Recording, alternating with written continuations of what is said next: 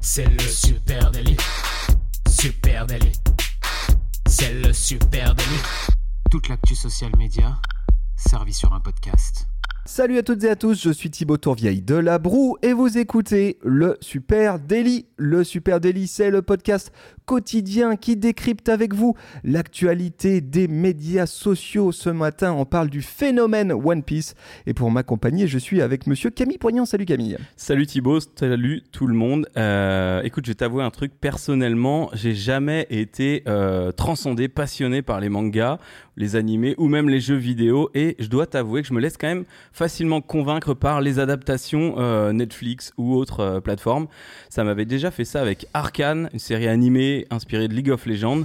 Et là, cette fois, en préparant cet épisode, je me suis dit, tiens, je vais me regarder euh, un épisode. Bah, qu'est-ce que j'ai fait? J'ai regardé l'épisode au lieu de préparer l'épisode. ok, bah déjà c'est bien. Les amis, que se passe-t-il quand ta communauté a droit de vie ou de mort sur toi? C'est un peu ça l'histoire du lancement de la nouvelle série One Piece sur Netflix. hein. Quand euh, Netflix a annoncé le lancement, c'était le 31 août, d'une série adaptée du célèbre manga One Piece, eh ben il est peu dire que le vent soufflait dans le mauvais sens. hein. Euh, euh, lancement d'une série en 8 épisodes, une série en live action, comme on dit dans le jargon des fanboys et fangirls. On reviendra peut-être sur ce terme de live action. hein. En gros, c'est-à-dire avec des vrais acteurs, pour faire simple. Euh, Vraisemblablement, tous les fans s'attendraient à une catastrophe et plus généralement, les experts de manga dont nous ne faisons pas du tout partie craignaient une adaptation absolument ratée euh, de One Piece sur, sur Netflix. Et pourtant, One Piece Live Action a réussi le grand chelem à satisfaire une base fan qui compte sans doute parmi les plus exigeantes au monde, et puis réaliser aussi un énorme carton d'audience sur le grand public. La raison, elle tient à un certain nombre d'ingrédients savamment dosés, avec un point commun, le respect des fans, comme on ne l'a jamais vu auparavant dans une production Netflix.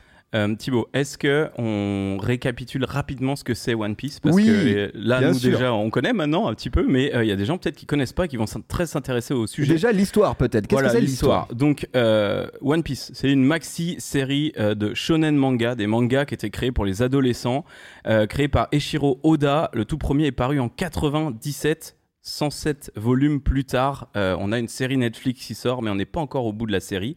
L'histoire suit les aventures de Luffy, un pirate au corps très souple et très élastique. Avec son crew, l'équipage du chapeau de paille, Luffy explore Grand Line à la recherche du trésor ultime connu sous le nom de One Piece pour devenir le roi des pirates.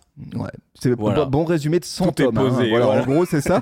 Euh, One Piece, c'est aussi le manga de tous les records. C'est le manga le plus vendu au monde. hein. C'est aussi simple que ça. On parle de, c'est le chiffre que j'ai trouvé, hein, 600 millions d'exemplaires vendus euh, pour, euh, pour One Piece. C'est quand même faramineux. Euh, One Piece, tu as dit, c'est 107 tomes.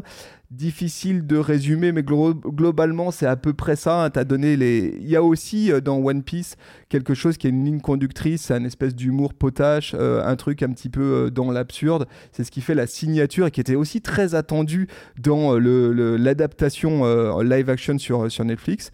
Rien qu'en France, pour donner un, chiffre là aussi, hein, rien qu'en France, le dernier tome du manga de One Piece, il a été tiré à 250 000 exemplaires.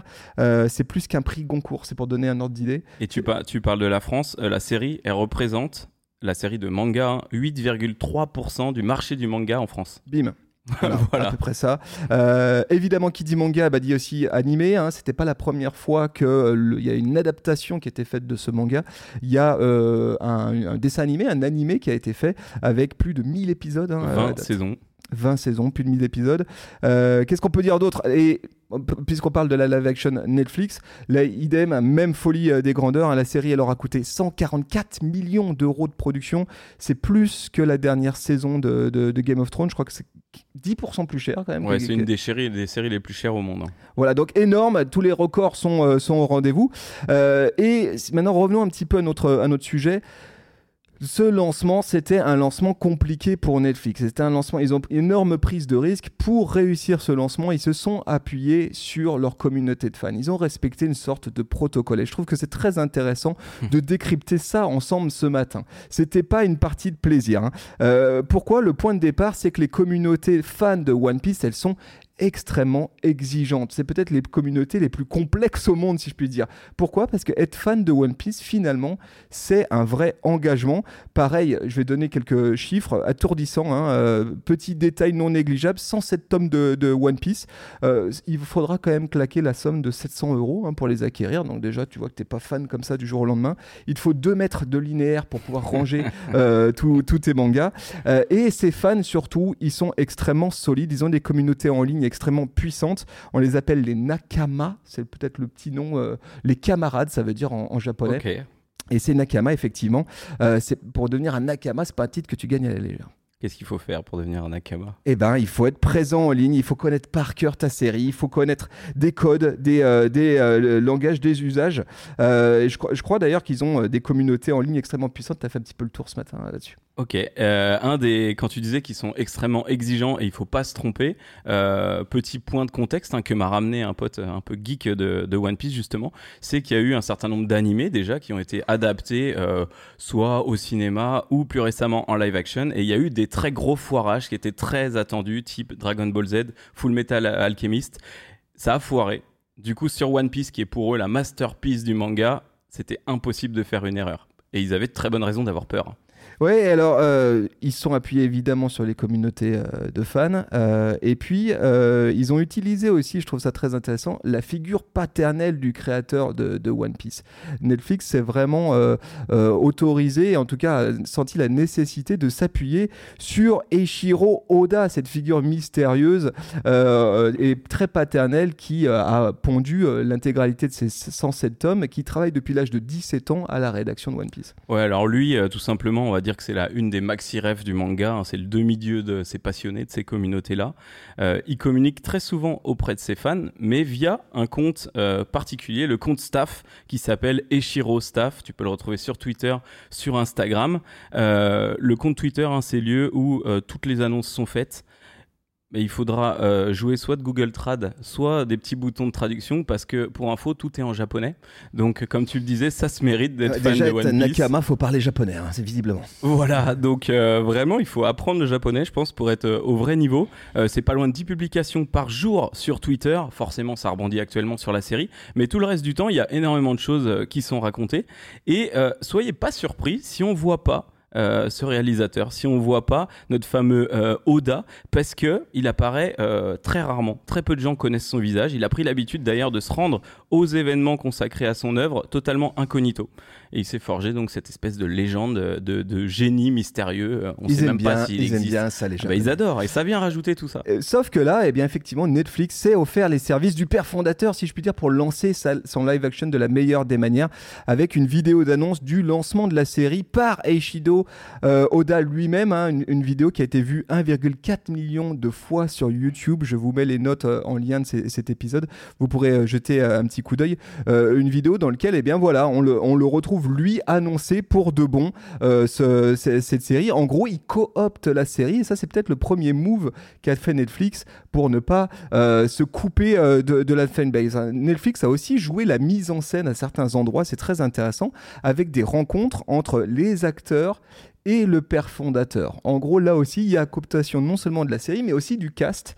Euh, et ils ont dû se plier une sorte de rituel qui, qui semble très japonais, c'est celui d'aller saluer le père fondateur et que lui-même t'accepte comme étant le digne représentant de Lofi ou autre personnage de la série. Donc il peut te dégager, euh, même, bah, si c'est demain, quoi.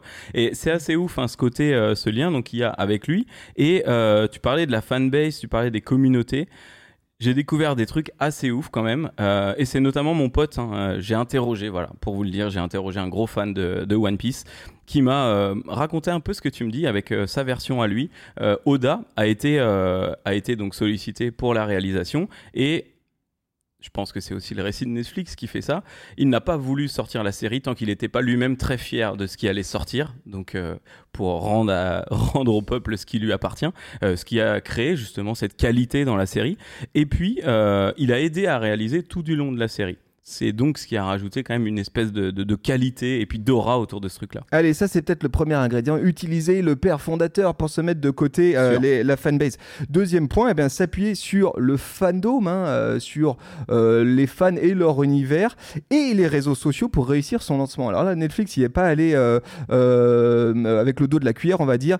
Ils sont, sont, sont des spécialistes hein, des lancements social media. en général, leurs stratégies sont très évoluées. Cette fois-ci, ce que je trouve intéressant, c'est que le lancement officiel, il a vraiment pris un point d'orgue du côté de TikTok. Hein. Lancement en direct sur TikTok. Euh, euh, Netflix a organisé un compte à rebours en direct qui a rassemblé des millions, euh, on parle de 1,5 million de téléspectateurs en direct hein, quand même sur ce, live TikTok, qui, ont, qui reprennent les 5 première minute de la série, donc euh, vidéo teasing avant le lancement, avec un long compte à rebours qui amène euh, là-dessus. Ça aussi, j'ai trouvé ça euh, très habile. Et justement, du côté de TikTok, c'est impressionnant de voir la puissance et la force de, One Piece. Hein. Juste quelques, quelques chiffres. One Piece Netflix, hashtag One Piece Netflix, donc le hashtag qui accompagne la série. Il a été, écoute, accroche-toi bien, hein, c'est impressionnant. Il a, ce, ce hashtag s'est affiché, nombre d'impressions, 4 milliards d'impressions depuis le lancement de la série. Ok, donc euh, c'est pas juste One Piece là, ils ont, il y a la petite patte Netflix derrière qui montre bien euh, leur attachement à la série dans le hashtag. C'est assez. On peut parler toujours du côté de TikTok. On peut parler du compte officiel de la série One Piece Netflix sur TikTok. Je sais pas si tu as eu l'occasion euh, d'aller le voir.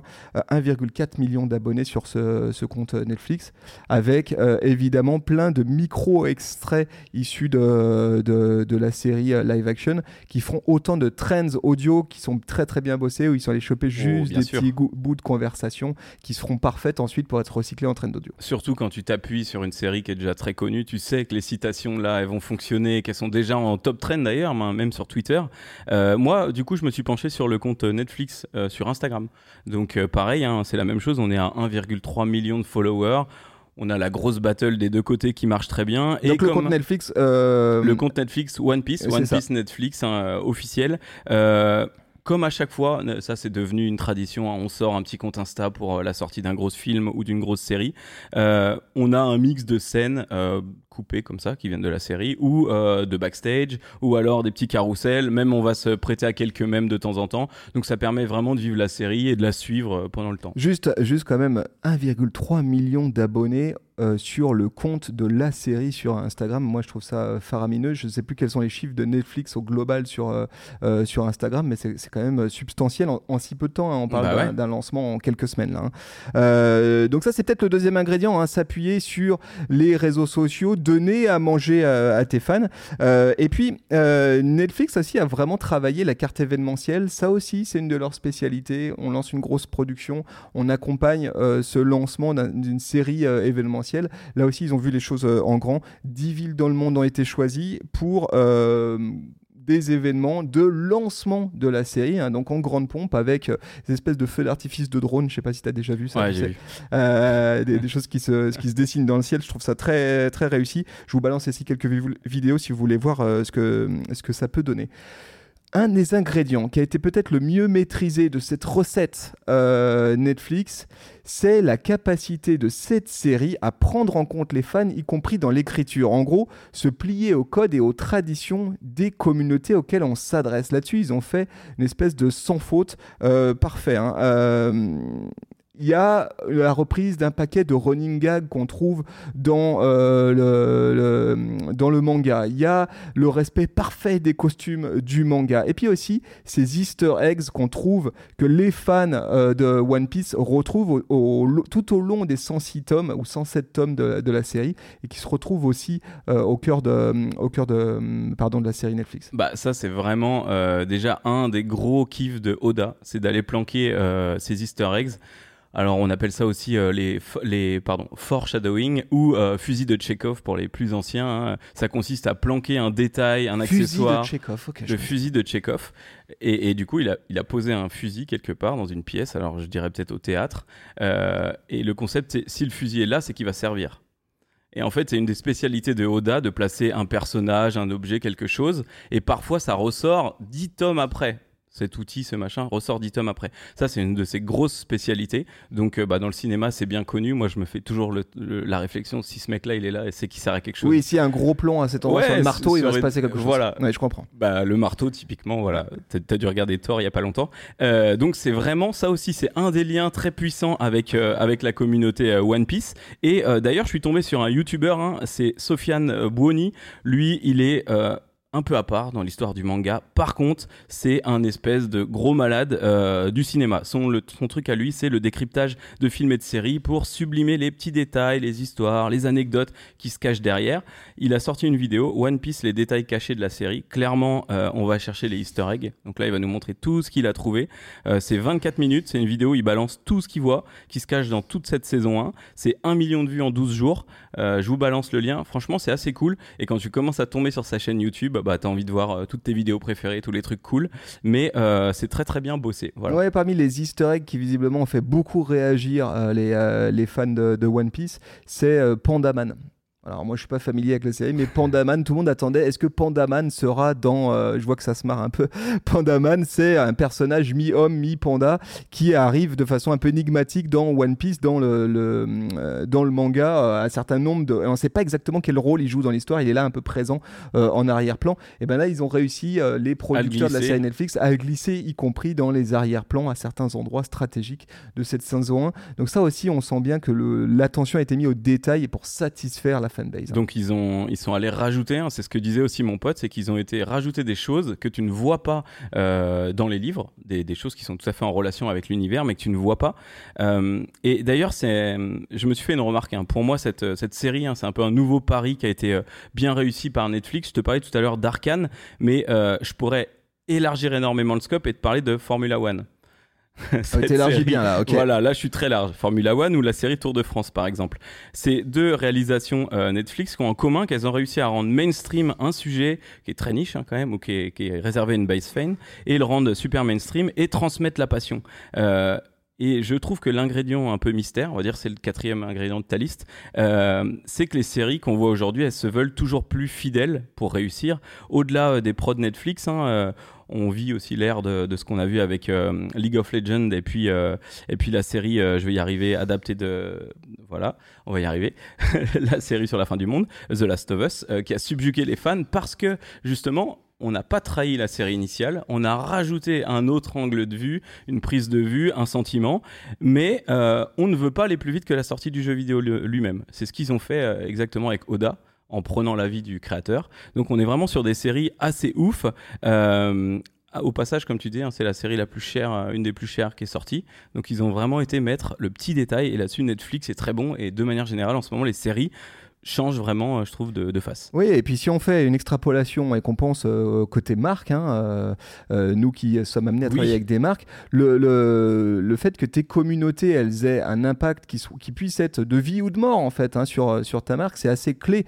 et là, je, je pense qu'il y a des enseignements à, à garder. C'est-à-dire, quand j'ai une fanbase, il faut que je trouve le moyen que mon nouveau produit, mon nouveau service, ma nouvelle communication, elles permettent à la fois de satisfaire ma fanbase, c'est un indispensable, et en même temps de s'ouvrir du monde. Là, je trouve que c'est très bien euh, réussi avec One Piece et c'est ce que réussit euh, très bien Netflix.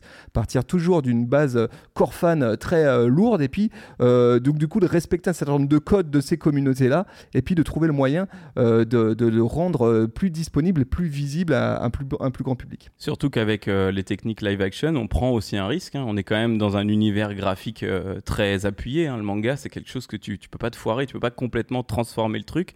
Et du coup, il y a une vraie exigence des fans pour, pour réussir derrière euh, cette transformation-là. Les amis, vous aurez compris, on vous invite fortement ce week-end à vous pencher, euh, si vous avez Netflix, euh, du côté de, de, cette live action qui est vraiment cool. Vous pouvez aussi, si vous n'avez pas Netflix, et eh ben, piocher dans les notes qu'on vous a balancées. Il y a des tonnes de refs, beaucoup de vidéos. Allez jeter un petit coup d'œil, peut-être que ça va vous mettre l'eau à la bouche. Et puis, on serait ravis d'échanger avec vous sur ce sujet, hein, le sujet des communautés en ligne, évidemment. Peut-être même, pourquoi pas, de One Piece. Si on a dit une grosse connerie, toi qui es fan de One Piece, n'hésite pas à venir nous corriger euh, sur les réseaux sociaux, at Supernatif. Sur Facebook, Insta, LinkedIn, euh, Twitter, X, euh, Pinterest, TikTok, partout. Voilà, et puis vous écoutez ce podcast dans une application de podcast. Si vous êtes sur Spotify, Apple Podcast, allez, on te demande une petite faveur ce matin. Balance-nous les 5 étoiles avec un petit com qui fait plaisir. Et puis on vous donne rendez-vous dès lundi prochain. Salut Ça repart de plus belle. Ciao, bye bye.